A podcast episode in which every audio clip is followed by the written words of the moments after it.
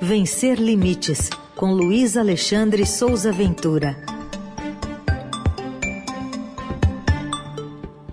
Momento da diversidade e da inclusão aqui na programação da Eldorado. Oi, Ventura, bom dia. Bom dia, Heisen. Bom dia, Carol. Bom dia. Bom dia, ouvintes. Bom dia, equipe. Ô Ventura, o STF recentemente decidiu a respeito de um tema uh, chamado de tema 1046. Bom, resumindo, prevalecem acordos coletivos em relação à legislação. O que que essa decisão que tem a ver aí com a questão trabalhista pode impactar, por exemplo, a lei de cotas?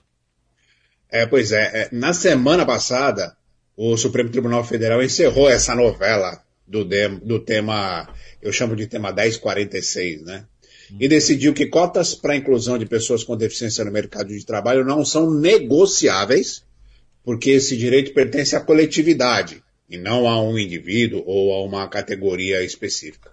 Vamos relembrar o que, que aconteceu. Estava em julgamento no STF uma proposta para retirar cargos da lista que determina é, se a empresa tem que cumprir a cota e contratar pessoas com deficiência. A lei de cotas determina que empresas com 100 funcionários ou mais têm que cumprir de 2 a 5% de cotas de pessoas com deficiência.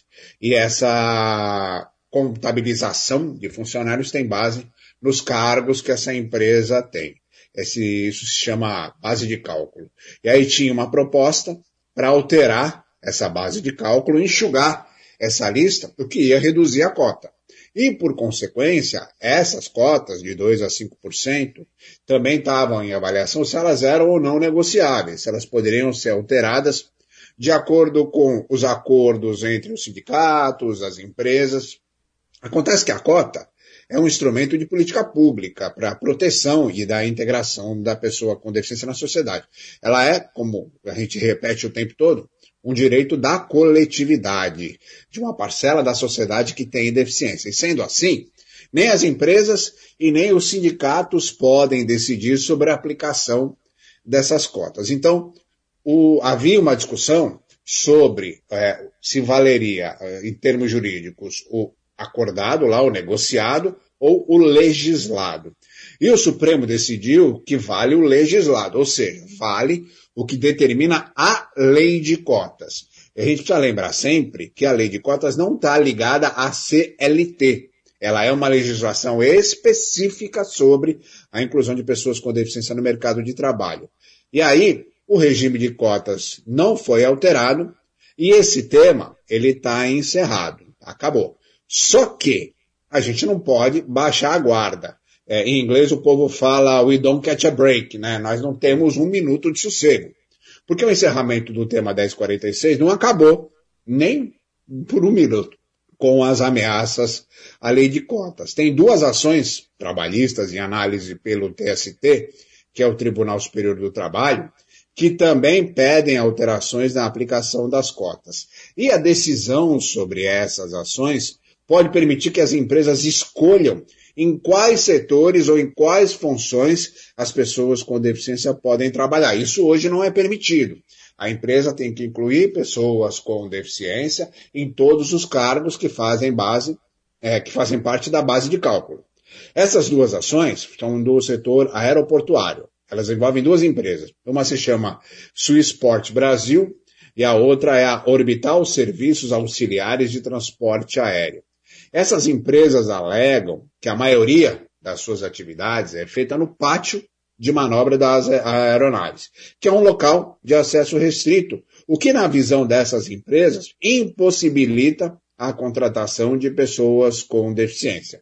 E aí o que essas empresas querem é que as funções operacionais sejam excluídas da base de cálculo e que as pessoas com deficiência sejam contratadas somente para vagas administrativas. É uma redução substancial nos cargos que as pessoas poderiam ocupar nessas empresas. Esses dois processos começaram lá em 2018, já passaram por um monte de fase. E agora, na próxima semana, na próxima terça-feira, no dia 14 de junho, daqui a uma semana, vai ter uma audiência pública para discutir o cumprimento das cotas para pessoas com deficiência no setor aeroportuário. Essa audiência foi convocada pelo ministro, que é o relator das ações lá no TST, ministro Cláudio Brandão. Aí tinha um prazo, inclusive, para fazer inscrição nessa, nessas é, audiências, mas esse prazo já acabou. E agora, dia 14, vão participar órgãos do governo, do Poder Judiciário, instituições que defendem os direitos das pessoas com deficiência, as empresas que ajuizaram essas ações e as entidades que representam o setor aeroportuário. Essa alegação de que pessoas com deficiência não podem trabalhar no pátio lá de acesso restrito, na minha avaliação, não tem sentido. Eu conheço casos de soldadores cegos, eu conheço casos de pessoas com deficiência severa que trabalham em áreas de risco. É, eu já visitei empresas em que a pessoa, uma pessoa paraplégica, trabalhava numa área de risco. É, e nesse caso, por exemplo, pessoas surdas teriam total possibilidade de atuar nesse setor, pessoas amputadas também. Então, acabou a situação lá no STF, agora a gente tem que prestar atenção nesses julgamentos aí no Tribunal Superior do Trabalho e não dá para respirar, né? Pois é. Bom, queria que você falasse para a gente também, Ventura, sobre esse guia de legislações específicas em diversidade que pode ajudar muita gente.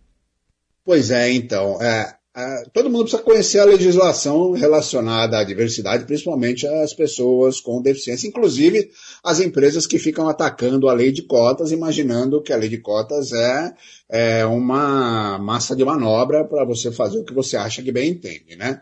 É, esse guia, Guia de Legislações Específicas em Diversidade, ele foi publicado pela Gestão Kairos, que é uma consultoria de sustentabilidade e diversidade comandada pela Liliane Rocha. Eu já falei sobre a Liliane aqui.